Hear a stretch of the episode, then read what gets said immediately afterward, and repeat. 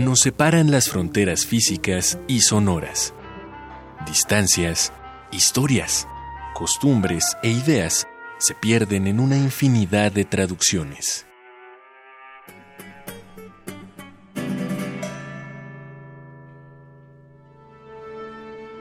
Pero hay una voz que todos entendemos. La música es el idioma universal.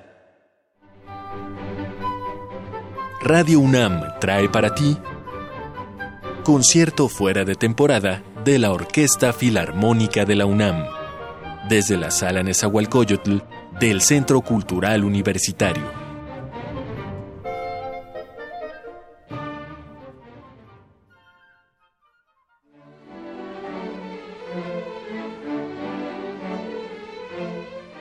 Un escritor francés del siglo XIX bautizado como Henri Bayle, pero conocido en el mundo de las letras como Stendhal, intentó plasmar con su pluma, en 1824, la dimensión que había alcanzado un compositor con su popularidad. En los últimos 12 años, no ha habido hombre que haya sido más frecuentemente el objeto de conversaciones desde Moscú hasta Nápoles, de Londres a Viena, de París a Calcuta, que el objeto de estas memorias. Su gloria no conoció otras ataduras más que aquellas de la civilización misma y apenas tiene 32 años. Stendhal se refería a la figura sin paralelo de Gioacchino Rossini, el artista musical que llevó hasta la perfección el género bufo en la ópera con una exigencia técnica que requiere cantantes especializados en sus composiciones y con una infrecuente facilidad de conseguir melodías tan mnemónicas que es difícil encontrar a alguien que no lo haya oído aún sin saberlo. Podemos tener la certeza de que esta será la primera de múltiples ocasiones en las que escucharemos el nombre de Joaquino Rossini a lo largo de este naciente 2018, pues es el año en que se conmemora el 150 aniversario luctuoso del compositor, y es por ello que la Orquesta Filarmónica de la UNAM dedicará este programa fuera de temporada, el primero del año, a celebrar a este genio musical con una selección de oberturas que van desde sus creaciones más conocidas hasta aquellas que, aunque menos sonadas, no carecen de cierta popularidad, pues justo esta palabra popularidad podría utilizarse para explicar el éxito obtenido por el compositor. Además de ser el director artístico en esta ocasión, también tendremos la oportunidad de escuchar a Máximo Cuarta en el violín solista. Así que iniciemos este año hablando el lenguaje universal y deseamos que te diviertas en la verdadera acepción de la palabra, pues escuchar a Rossini es reír por los oídos, y más aún en la entregada interpretación de la Orquesta Filarmónica de la UNAM. La primera obertura de este programa será la de El Barbero de Sevilla, antes de ser una pieza utilizada por Bugs Bunny para fastidiar a su eterno rival, era una ópera de dos actos basada en la comedia homónima escrita por Pierre-Augustin de Beaumarchais. No es gratuito el recordatorio de la aparición de esta pieza en las caricaturas. Esta ópera demostró ser una de las grandes piezas maestras en la historia de la comedia dentro de la música. Aunque sus primeras representaciones fracasaron, Giuseppe Verdi y otros compositores la alabarían efusivamente después, lo que le otorgó su merecida fama. Y a continuación escucharemos el porqué de estas palabras de aliento.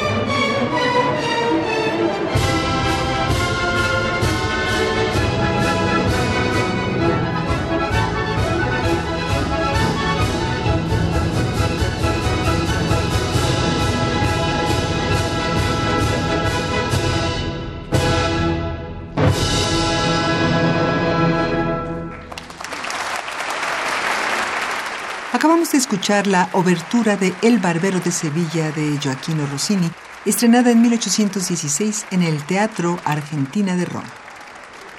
Tras el éxito de El Barbero de Sevilla y con tan solo 25 años, Rossini decidió elegir otro tema popular y agradable al público para su siguiente producción.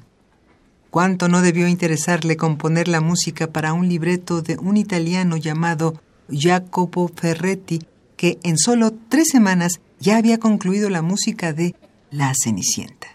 Y su prisa no fue sinónimo de descuido. Esta ópera contiene algunas de sus mejores composiciones vocales para solistas y conjuntos.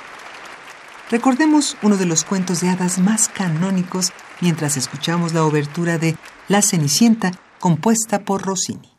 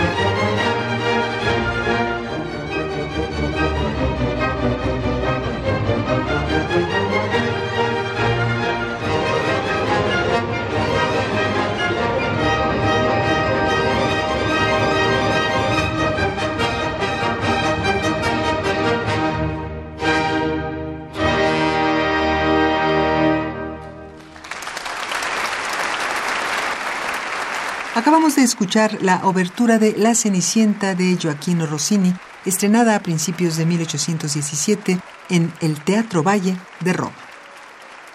Entre 2005 y 2010 se calcula que en el mundo esta ópera fue representada solo cuatro veces, algo entendible si consideramos que esta pequeña farsa cómica en un acto fue compuesta cuando Rossini contaba solo con dos décadas de vida, y aún así ya se sienten los juegos de repiqueteos entre las cuerdas y los alientos que tanto nos gustan de Rossini. Estamos hablando de La escalera de seda, cuya obertura escucharemos a continuación como la tercera de este programa.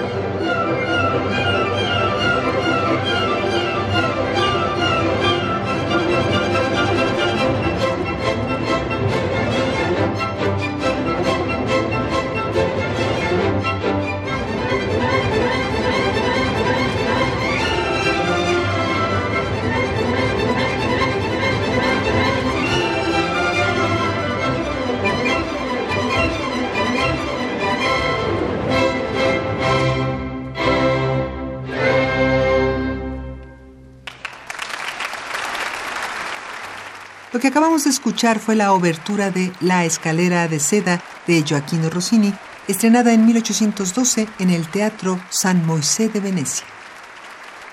Desde que el controversial director Stanley Kubrick utilizó esta pieza para crear un sublime contrapunto en una escena particularmente caótica de la naranja mecánica, se asocia a La urraca ladrona con una amenaza inminente que a pesar de su anunciado peligro nos invita a la risa y al divertimento, aunque estos provengan del nerviosismo.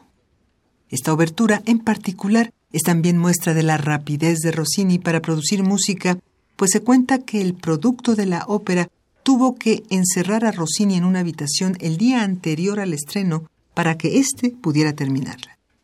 Quizá haya algo de su prisa y desesperación en lo que estamos a punto de escuchar.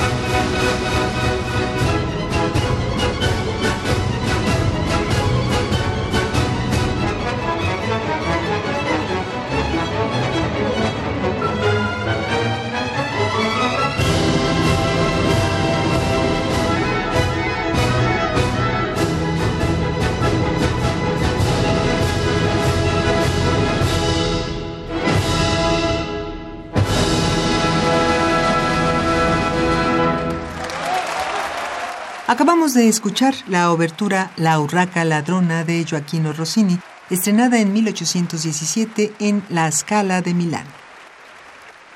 Niccolo Paganini es a menudo identificado con la velocidad, la dificultad e incluso con la imposibilidad de la interpretación en el violín. Los dejamos con los latidos de Niccolo Paganini, interpretada por Máximo Cuarta y la Orquesta Filarmónica de la UNAM. Buenas noches a todos.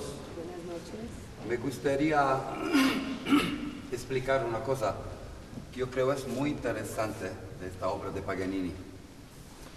Normalmente, habitualmente, la mayoría de las veces se encuentra en la tonalidad de la mayor.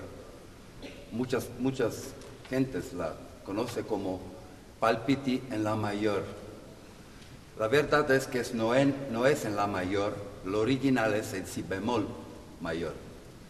Entonces ahora ustedes pueden pensar, bueno, ¿qué pasa? Es solo medio tono arriba, ¿no? Sí, esto es verdadero. Pero para nosotros, tocarla como Paganini escribe, los artificios técnicos, es imposible. Porque en la manera que él disfruta el violín, la técnica del violín con todas las cuerdas, aires, no se puede hacerlo más. Si nosotros tocamos en si bemol mayor. Entonces, ¿qué hace Paganini? Hace un truco. Bueno, las razones no son así claras, porque él hace así. Él afina el violín medio tono arriba. Esto pasa con muchas obras de Paganini. No, las razones no son, no son así claras, pero yo creo que es para dos razones. La primera es musical, es porque el violín en la tonalidad de si bemol mayor es más resonante, resonante. La segunda, que creo que es más verdadera de la primera, es porque él, a él le gustaba mucho asombrar y sorprender a la gente. Sobre todo las señoras, las señoritas. Y hay veces, hay veces que él afina un tono y medio más alto, que es horrible para tocar. Este violino se escucha como una trompeta muy alta, ¿no? Entonces todos piensan, ah, está tocando, él está tocando así cerca al ponticello. No es verdadero. Siempre que es difícil. Y ahora técnicamente, ¿qué pasa? Yo quiero al mi amigo Daniel tocar un la, como normalmente nosotros hacemos, ¿no? Nosotros afinamos el violín. Él toca un la, yo tomo un la. Vamos.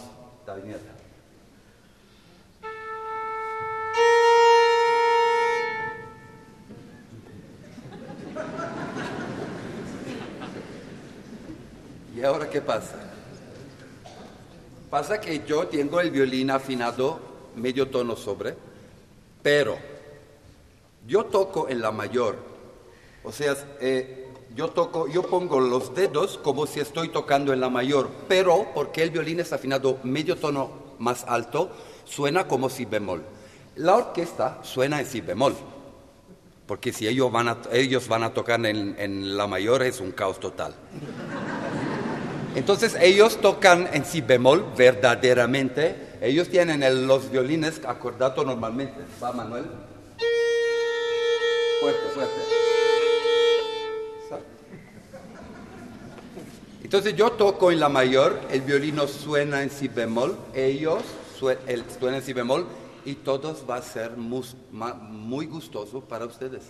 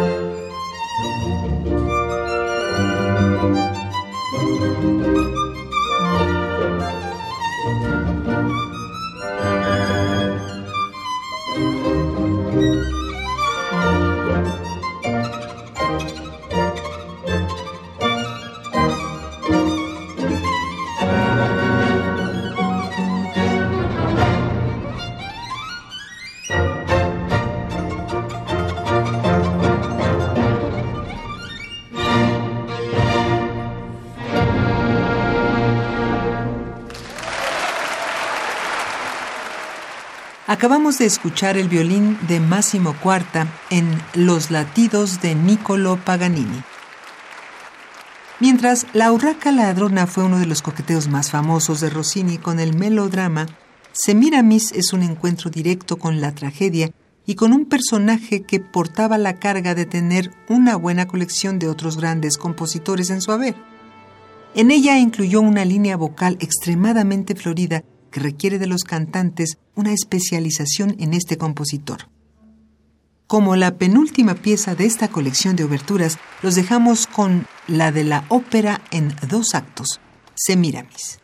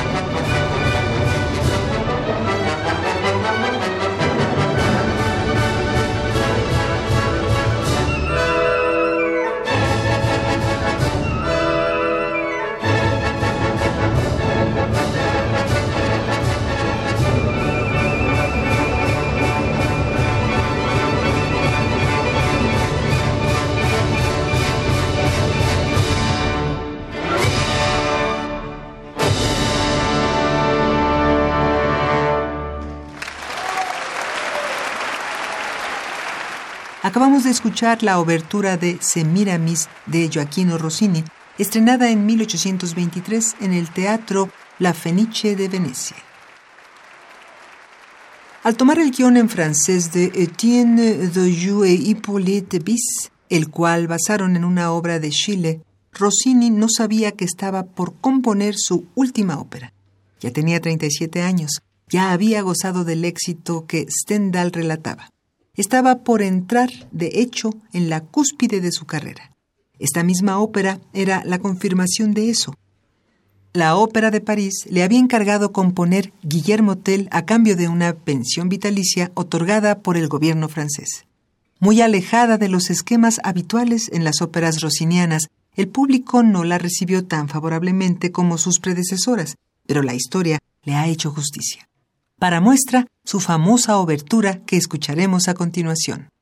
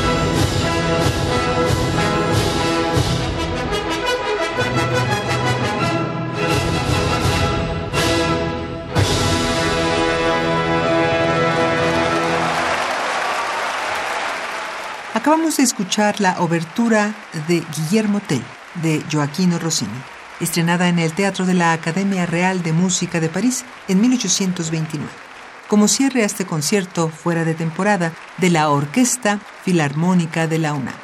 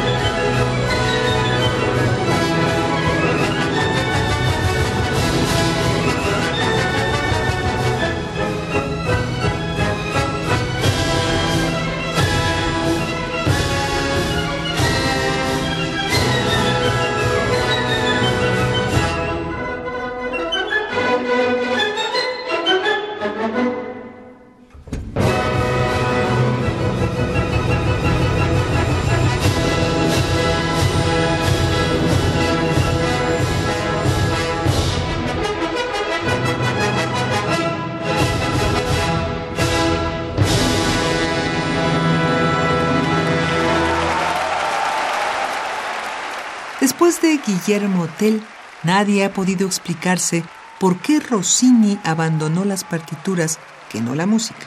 Sus detractores dicen que, adinerado y exitoso, se volvió flojo y desinteresado en el arte. Otros dicen que las múltiples enfermedades físicas y mentales que lo aquejaban volvieron impensable un proceso creativo.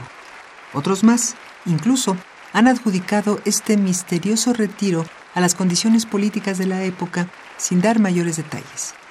A algunos, más allegados a la creación, a la composición musical, les gusta pensar que simplemente Rossini ya no necesitaba decir nada más, que todo cuanto debía decir sobre el papel pautado concluyó con Guillermo Tell. Y es probable que sea una conjunción de todo. Rossini se hizo menos problemas en esta decisión que todos los que disfrutamos de su legado.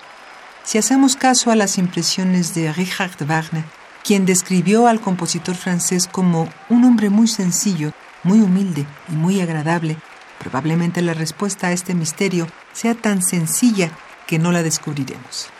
Y no hace falta. Solo necesitamos más conciertos como este para celebrar su genio creativo. Agradecemos que hayas decidido acompañarnos desde el principio de este año que comienza y esperamos que nos acompañes a lo largo de nuestras sesiones para escuchar el idioma universal en la voz de la Orquesta Filarmónica de la UNAM. Estuvimos con ustedes en los controles técnicos Miguel Ángel Ferrini, en la producción Marco Lubián, el guion de Mario Conde y la voz de Tessa Uribe. Hasta pronto. Gracias.